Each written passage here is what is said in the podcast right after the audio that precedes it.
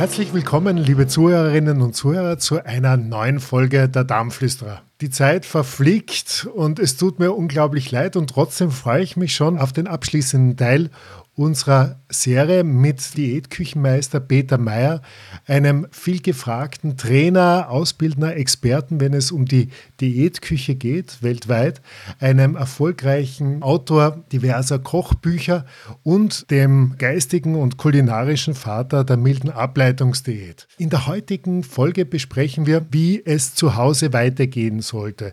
Die Kur ist immer eine Quelle der Selbsterfahrung. Die Sinneseindrücke haben sich verfeinert während der Fastentherapie. Die Sensibilität ist ganz klar und die Vorfreude auf die kulinarische Vielfalt nach dem Fasten ist meistens riesig. Was kannst du unseren Hörerinnen und Hörern hier auf den Weg geben? Worauf möchtest du besonders wertgewusst wissen? Herzlich willkommen. Oh ja, lieber Sepp, da gibt es einiges dazu zu sagen. Also nach einer solchen Meier-Entgiftungskur fängt es ja dann zu Hause wieder an mit dem langsamen Übergang zum Alltagsleben. Das ist ja nicht immer so leicht. Dabei ist aber ganz individuell vorzugehen, weil wir Menschen ja völlig unterschiedlich auf Gleiches reagieren.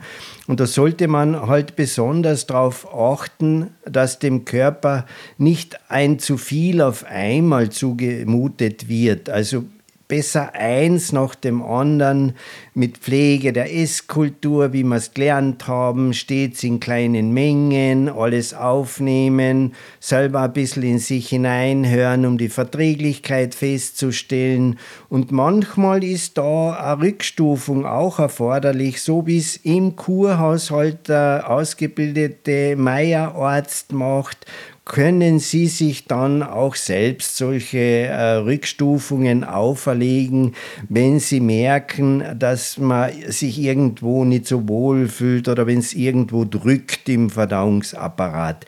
Weil das langsame Vorgehen nach einer Meier-Entschlackungskur bringt ja auch mit sich, dass man sich in der Kurzeit auch sehr mit einzelnen Lebensmitteln auseinandergesetzt hat, was dann die Verträglichkeit und die Kombination betrifft.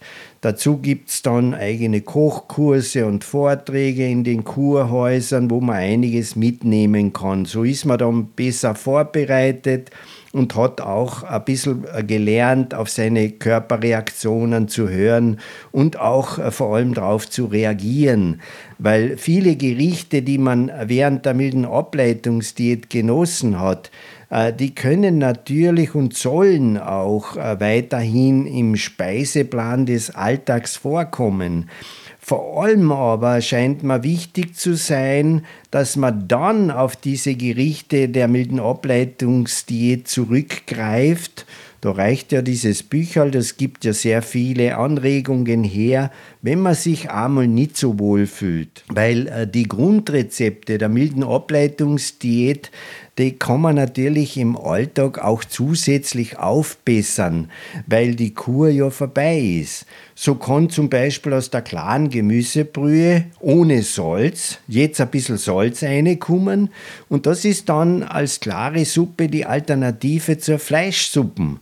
Und man kann natürlich dann auch noch ein bisschen nachwürzen. Ich sage immer, damit nicht mehr Augen reinschauen als außer, tut man noch ein paar Tropfen kaltgepresstes Öl drauf, vor allem wenn der Opa das isst, weil der sucht ja immer die Fettaugen und so kann man ein bisschen schwindeln. Und wenn früher das Maggi verwendet wurde und die Suppe ein bisschen eingefärbt hat oder die Köche haben es früher mit Zuckercouleur gemacht, also verbrannten Zucker, was man ja eigentlich gar nicht mehr erwähnen soll, so kann man aber ein paar Tropfen Sojasauce als Alternative verwenden und schon schaut es aus wie so eine Rindsuppe mit Fettaugen.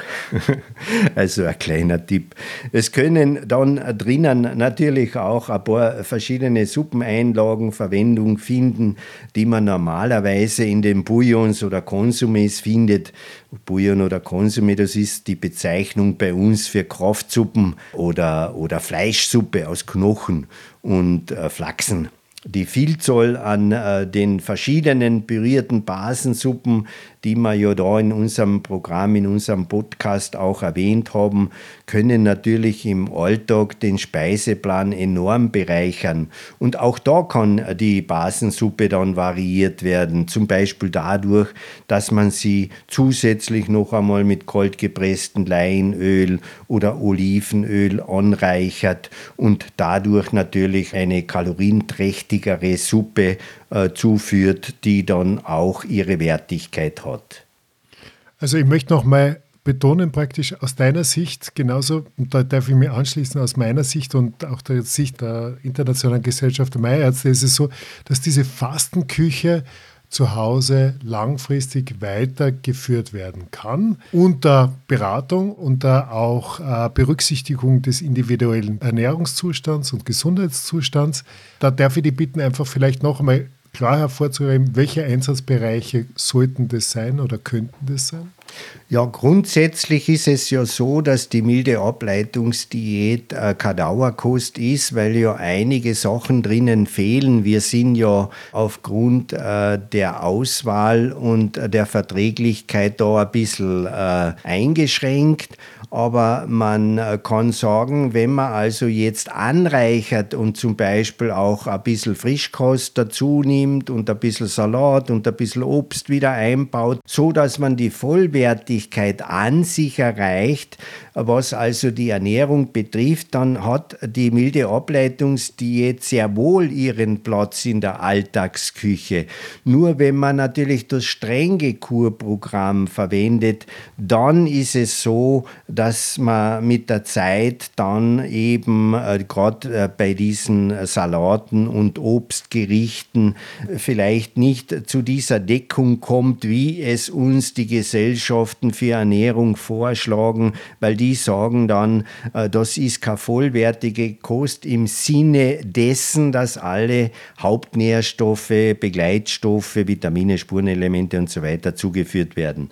Aber grundsätzlich sind alle Gerichte in der milden Ableitungsdiät also so gesehen auch für den Alltag geeignet, vor allem aber dann, wenn es um leichtere Kost geht, wenn man sich vielleicht einmal nicht so richtig äh, gesund fühlt, vor allem aber auch dann, wenn, wenn man aus irgendwelchen beruflichen Gründen äh, nur am Abend essen kann, weil es eben Mittag unmöglich ist. Und äh, diese Empfehlung, am Abend so wenig als möglich zu essen, bleibt selbstverständlich auch für die Zeit nach der Kur aufrecht. Aber wenn es nicht anders geht, wenn es also unvermeidlich scheint, am Abend was zu essen, dann sind all diese Gerichte aus der milden Ableitungsdiät eher zu empfehlen als alles andere, weil es sich hierbei um eine leicht bekömmliche Kostform handelt, die mit Sicherheit besser vertragen wird als andere herkömmliche Kostformen und Salate. Also denken Sie einmal dran, wenn zum Beispiel so ein heurigen Lokal am Abend besucht wird, wo die Leute dann die Rohkostsalate, die schwersten sogar Speck-Krautsalate und so weiter zu sich nehmen, dann muss man natürlich unterscheiden an, an Sorten Blattsalat von einem Kohlsalat. Dem Kurrenden fällt es vor allem am Anfang am eindrücklichsten auf, neben dem Verzicht von Genussmitteln wie Kaffee, Alkohol oder auch den Süßigkeiten, dass wir in der modernen Meiermedizin, in der Therapie, in der Fastentherapie auf Obst und Salate komplett verzichten. Während der Kur kann man dann allerdings erleben, dass das etwas ist, was einem die Regeneration also diese Reduktion an Obst und Salaten, diese Reduktion massiv erleichtert und einen rascher wieder gewinnen lässt an Kraft und an Vitalität. Wenn es jetzt allerdings darum geht, aus dieser Kursituation und aus diesem therapeutischen Diätregime auszusteigen und wieder einzusteigen in die Vielfalt, gerade auch wenn es diese frische Küche betrifft, Obst, Salate etc., wie kann man das richtig machen? Ja, auf jeden Fall dadurch, dass man langsam beginnt mit dem einen nach dem anderen. Wenn man also das Obst hernimmt, ja, dann fange ich halt mit einer Banane an und dann probiere ich es einmal mit dem Apfel, aber zum Schluss vielleicht erst mit einer Steinfrucht, die ja generell als etwas schwerer verdaulich gilt. Und Salat und Vollwertgetreide kehrt natürlich genauso eine, aber auch wieder langsam und bedächtig das Ganze einbauen und mit dem beginnen. Da gelten einfach ein paar Regeln, die zu beachten sind, dass man nicht gleich übertreibt und dass man eben wirklich äh, klein beginnt, zum Frühstück zum Beispiel, was ja die wichtigste und wertvollste, äh, wertvollste Mahlzeit des Tages ist, oder bis zum späten Nachmittag, aber nicht am Abend, so wie wir es gelernt haben. Zur Beerenzeit sind natürlich auch die frischen Beeren in kleineren Mengen äh, geeignet zum Probieren. Das Obst kann äh, dann auch pur gegessen werden oder es findet sich in gekochten Getreidebrei oder im Müsli wieder. Äh, jedenfalls nicht zu viel in der Menge und auch nicht äh, zu viel mischen, was die Vielfalt betrifft, sondern wirklich eins nach dem anderen ausprobieren und dabei immer die eigene Verträglichkeit beobachten, also in sich hineinhören, was der Darm dazu sagt, weil ein Müsli ist halt auch nicht für jeden geeignet. Und wenn das Müsli in der Rohkostform für jemanden nicht geeignet ist, dann hat er halt die Möglichkeit, an warmen gekochten Getreidebrei äh, sich zu machen, so wie wir ihn ja auch in der Kur zubereiten und dann vielleicht da ein bisschen frisches Obst einschneiden schneiden und mit denen einmal beginnen. Man weiß ja auch aus der DCM, dass das Obst herunterkühlt den Körper und, und dass der Getreidebrei den Körper Hitze zuführt, schon durch diesen thermischen Prozess äh, des Erhitzens äh, ist das eine günstige Beeinflussung. Also wirklich ganz individuell vorgehen und äh, wirklich eins nach dem anderen äh, probieren. Das Gleiche ist immer bei Obst und Salat zu sagen, wenn es den Einzug äh, findet, dass man eben, wie Paracelsus schon gesagt hat, alles mit Maß und Ziel. Also zuerst einmal beginnen mit einem zarten grünen Blattsalat. Man rechnet das eine kleine Menge von 50 Gramm.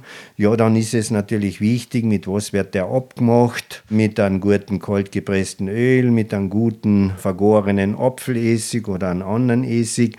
Auf keinen Fall sollte man mit einem Speck-Krautsalat anfangen, das liegt ja auf der Hand. Wenn also der Blattsalat gut abgemacht ist, mit irgendwelchen Ölen, die man also zu Hause hat, die kalt gepressten. Das kann ein Walnussöl, ein Hanföl oder ein Rapsöl sein. Da hat man also dann schon etwas Wertvolles zugeführt und äh, damit diese wertvollen Öle auch besser geschützt bleiben, sollte man sie vor allem nach dem Aufbrechen, also wenn man den Schraubverschluss heruntergedreht hat, dann sollten sie auf jeden Fall im Kühlschrank aufbewahrt werden. Es kann schon sein, dass Olivenöl dann ein bisschen einzieht, dass es leicht stockt, aber dann muss man es halt vorher, ein paar Minuten vorher herausstellen, bevor man es dann verwenden kann für einen Salat, weil es ist ja bekannt, dass die Licht, die Luft und die Wärme die Fette verändert. Im Rahmen der Kur ist es so, dass man das erste Mal mitunter im Leben Brot selbst backt. Einfach aus der Notwendigkeit heraus, dass es das gute und simple und einfache Brot, das wir suchen und das ehrlich ist und das uns beim Fasten nicht stört, sondern nur nährt und stützt, so jetzt beim Discounter ums Eck nicht zu kaufen gibt. Ja. Das, wenn man sich allerdings ein bisschen einmal den Mut zusammennimmt und über den eigenen Schatten springt und man sich anschaut, wie gehört denn das gemacht, bemerken darf, das ist überhaupt keine Hexerei, das geht einfach ja, und man kommt zu wunderbaren Ergebnissen. Vielleicht über den einen oder anderen Umweg, aber letztendlich ist es eine schöne und einfache und sehr beglückende Sache, die einen nicht nur im Selbstwert unterstützt, sondern auch in meiner Selbstbestimmung wieder ganz neue Aspekte und Perspektiven eröffnet. Worauf, lieber Peter, sollte man da zu Hause besonders achten? Da fällt mir ein, der Artikel, der ja auch im Meyer Journal äh, veröffentlicht wurde, die Zukunft des Brotes liegt in der Vergangenheit. Ist doch schön. Also wir müssen auf das wieder zurückkommen, auf diesen Sauerteig, der ursprünglich äh, wirklich jahrzehntelang geführt wurde mit äh, viel Liebe, mit viel Einsatz wurde am Bauernhof einmal im Monat Roggenbrot gebacken und der Sauerteig, der ist geführt worden von einem Backprozess zum anderen. Also wichtig wäre da bei dem Vollwertgetreide, wenn man also das dann in der gesunden Küche verwendet, dass es aus biologischem Anbau stammt und äh, dass es also dann noch Möglichkeit auch eine kleine Getreidemühle im Haushalt gibt, wo dann dieses Getreide kurz vor Verwendung frisch gemahlen wird, weil das ist einfach die optimale Form, Getreide zu verwenden, weil da habe ich die Ballaststoffe dabei, da habe ich alles drin, was ich brauche. Sollte aber für das absolut keine Zeit haben, dann nehme ich halt das gekaufte Vollkornmehl, schaue aber, dass es nicht so lange herumsteht, sondern dass es möglichst bald verwendet wird, weil es ja sonst auch äh, einen Großteil der Nährwerte äh, verliert. Das frische Malen hat schon seinen Sinn und zwar immer so viel, wie man äh, eben gerade braucht, weil dann haben wir die beste Wertigkeit, den besten Geschmack. Das Mehl ist bereits ideal temperiert, zum Beispiel zum Backen von Brot und Gebäck, weil oft muss man das Mehl ja erst warm machen, damit man es dann dem Gärprozess unterwerfen kann. Wer also am Anfang merkt, dass die Verdauungsleistung noch nicht ganz mit spielt. Da haben wir schon erwähnt, der mischt das äh, Vollkorngetreide halt mit einem Teil Weißmehl und äh, tastet sich halt langsam weiter vor. Da kommt aber das Fermentieren ins Spiel, äh, so wie ursprünglich eben das Roggenbrot gemacht wurde weil eben dieses Sauerteigbrot sehr, sehr viele Vorteile bringt, wie wir schon erwähnt haben, bei den äh, Fladen, bei den Kauschulern. Das Gluten wird zum Beispiel beim Roggen oder beim Dinkel bereits vorverdaut durch das Fermentieren. Also es wird abgebaut zum Großteil und äh, es wird deshalb auch wesentlich besser vertragen. Zwar kehrt das äh, Getreide als Kohlenhydrathauptträger auch zum Zucker und deshalb sollte es hinsichtlich der Gesamtenergiemenge auch deutlich reduziert werden, aber am besten zugunsten einer hochwertigen Eiweißquelle mit hoher biologischer Wertigkeit. Aber noch viel mehr betrifft die Reduktion des zugeführten Zuckers, in welcher Form auch immer er daherkommt, äh, das Alltagsgeschehen. Das heißt also, ich muss den Zucker bzw. die Kohlenhydrate schlechthin etwas reduzieren. Die DGE schlagt ja immer noch von der Gesamtenergiemenge 55 bis 60 Prozent vor. Und wenn ich da jetzt die Rechnung machen soll, dann sage ich, dann fahre ich halt runter damit auf 40 Prozent zugunsten von einem hochwertigen Eiweiß. Das heißt also wirklich, was sagt denn die biologische Wertigkeit vom Eiweiß, wie viel körpereigenes Eiweiß ich aufbauen kann aus 100 Gramm zugeführten Eiweiß. Also die Qualität ist hier das Maßgebendste und ich muss also schauen, dass ich hier wirklich eine gute Eiweißquelle habe. Damit komme ich wieder zurück auf artgerechte Tierhaltung oder Massentierhaltung, wenn ich das Schlechte erwähnen will. Am schlechtesten schneidet also immer der gebleichte, ausgelaugte weiße Zucker ab, wenn ich also die äh, Kohlenhydratreduktion hernehme. Danach wird also unterschieden, welches äh, Verfahren beim Zucker angewandt wird und auf welche Art der Zucker gewonnen wird.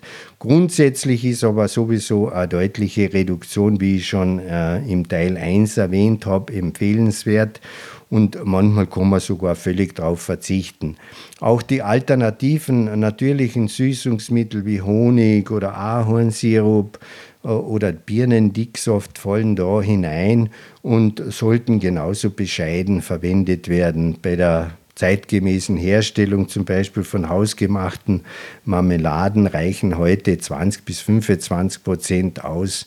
Früher hat man das Verhältnis 1 zu 1 angewandt, aber da mussten ja die Marmeladen auch über mehrere Jahre halten. Althergebrachte Rezepturen in verschiedenen Kochbüchern enthalten oft so viel Zucker, dass es fast schon wehtut beim Essen. Ich habe mich selber mal überzeugen können, auch furchtbaren äh, Konditorenkurs, wo also so alte Rezepte verwendet wurden. Das hat mir richtig wehgetan, äh, weil es einfach wirklich zu süß war. Also wie gesagt, gerade nach einer Meierkur merkt man besonders deutlich, wenn etwas zu süß oder zu salzig zubereitet wurde. Daher ist da mit Augenmaß vorzugehen und äh, hin und wieder kann man sich natürlich auch was Süßes gönnen.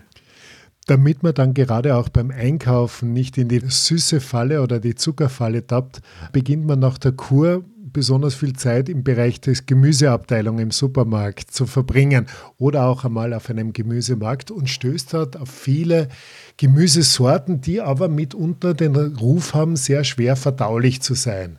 Und man hat es mitunter auch vor der Kur noch erlebt, dass sie massiv und recht rasch zu Blähungen führen können. Wie stehst du da diesen Gemüsesorten gegenüber? Was siehst du da die Möglichkeiten, diese sehr wohl einfließen zu lassen in die gute, gesunde Alltagsküche. Ja, man kann das durchaus sagen, dass also Kraut- und Kohlgemüse wie auch Rosenkohl ganz wertvolle Wintergemüse sind. Äh, sie setzen sich äh, natürlich äh, mit ihrer besonderen Inhaltsleistung, was Vitalstoffe und Wertstoffe betrifft, zusammen. Aber was wichtig zu sagen wäre, sie erfordern auch eine gute Verdauungsleistung. Daher sollte auch mit diesem sehr nährstoffreichen Gemüse besonders langsam begonnen werden und vielleicht nicht gerade am Abend das Ganze essen. Interessant wäre vielleicht noch zu erwähnen, dass bei diesen Kohlgemüseorten das Vitamin C erst nach dem Kochen frei wird, wogegen ja bekannt ist, dass äh, das Vitamin C bei allen anderen Gemüseorten durch Kochen oder Dünsten oder Dämpfen immer weniger wird. Bei Kohl ist zum Beispiel dieses Vitamin C in Form einer Vorstufe von Ascorbigen, also A und B, gebunden. Und äh, diese beiden Substanzen, die spalten sich beim Erhitzen erst auf und erst dann setzen sie diese Ascorbinsäure frei. So kann man also Kohlgemüse nach dem Kochen als vitaminträchtiger bezeichnen als im rohen Zustand. Der erste Reif zum Beispiel, der also äh, sich so drüber legt über den Rosenkohl, der tut äh, diesem Gemüse auch gut. Das kann man also durchaus sagen. Und äh, was vielleicht auch noch toll ist, die Natur hat uns diese Gemüsearten ja für die kalte Jahreszeit hergerichtet, wo wir auch mehr Hitze im Inneren des Körpers brauchen, weil es eben draußen ein bisschen kälter wird. Ja, die an sich schwer verdaulichen Hülsenfrüchte sowie Kraut- und Kohlgemüse sind natürlich während der milden Ableitungsdiät völlig zu meiden, weil sie ja konträr zur Verdauungserleichterung stehen. Sie sollten also jetzt in der Alltagskost sehr wohl wieder ihren Platz im Speiseplan finden und deshalb sollte man sie auch zur richtigen Zeit mit einbauen. Beginnen sollte man aber sehr langsam damit, in kleineren Mengen, so wie bei den anderen Dingen auch, eines nach dem anderen. Eine Mischung äh, aus äh, verschiedenen Hülsenfrüchten ist daher anfangs äh, überhaupt nicht empfehlenswert, weil immer erst die individuelle Verträglichkeit äh, getestet werden muss. Deshalb sollte man sich am Anfang vielleicht zuerst einmal an Erbsen mit Erdäpfeln heranwagen, bevor man äh, zum Beispiel mit den Bohnen äh, beginnt. Mm, Erdäpfel mit Erbsen, das ist eine Kindheitserinnerung.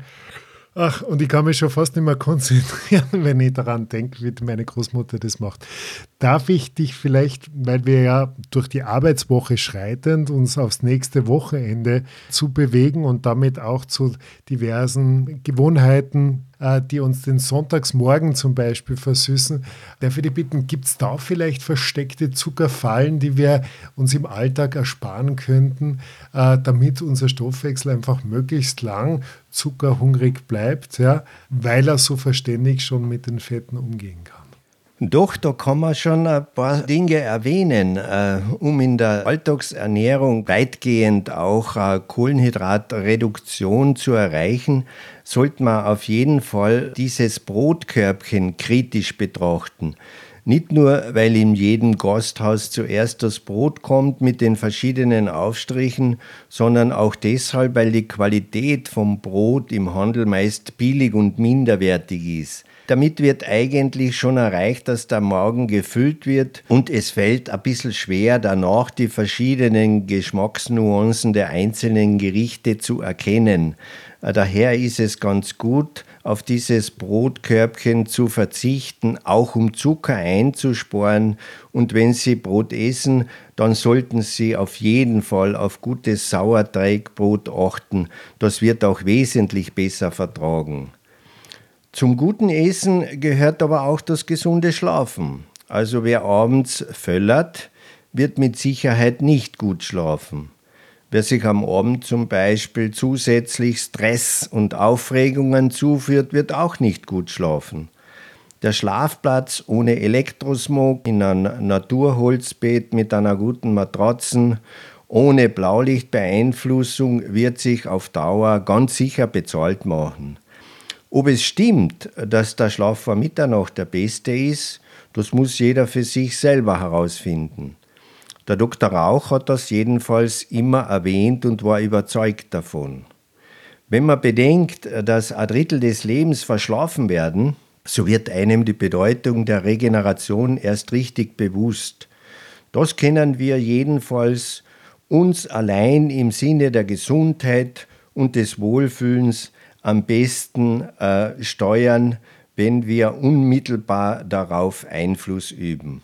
Da möchte ich auch noch mal ganz gezielt unsere Zuhörerinnen und Zuhörer daran erinnern, die Verdauungstätigkeit ist genauso wie die Regeneration ein Akt und Ausdruck unserer parasympathischen nervalen Einstellung.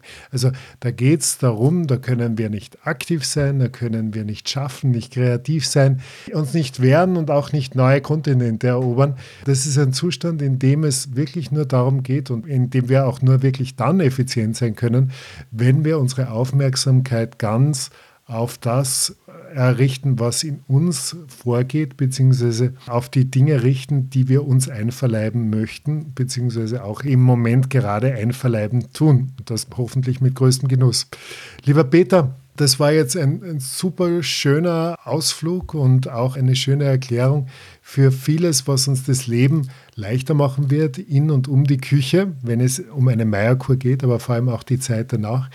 Hast du vielleicht noch so eine persönliche, entweder Lebensart oder eine geheime Zutat, die dir das Leben besonders schmackhaft macht und schön macht? Ja, lieber Sepp, was es dazu noch zu sagen gibt, auch die gute Laune und eine äh, gewisse Gelassenheit sind gesundheitsfördernd und sollten genauso gepflegt werden wie die Esskultur mit langsam und bedächtig essen. Beim Essen einfach bei sich und beim Essen sein. Die gute Laune beim Essen hat aber auch großen Einfluss auf die Verträglichkeit der Speisen. Das kann man selber am besten bei sich testen. Zudem ist man in diesem Zustand auch wesentlich großzügiger hinsichtlich kleiner Unzulänglichkeiten. Man nimmt nicht alles so bitter ernst. Denken Sie an die Zeit des Verliebtseins. Da gibt es dann das Thema Unverträglichkeit gar nicht bis kaum. Oder man braucht ja auch weniger bis gar nichts, weil die Liebe ja durch den Magen geht.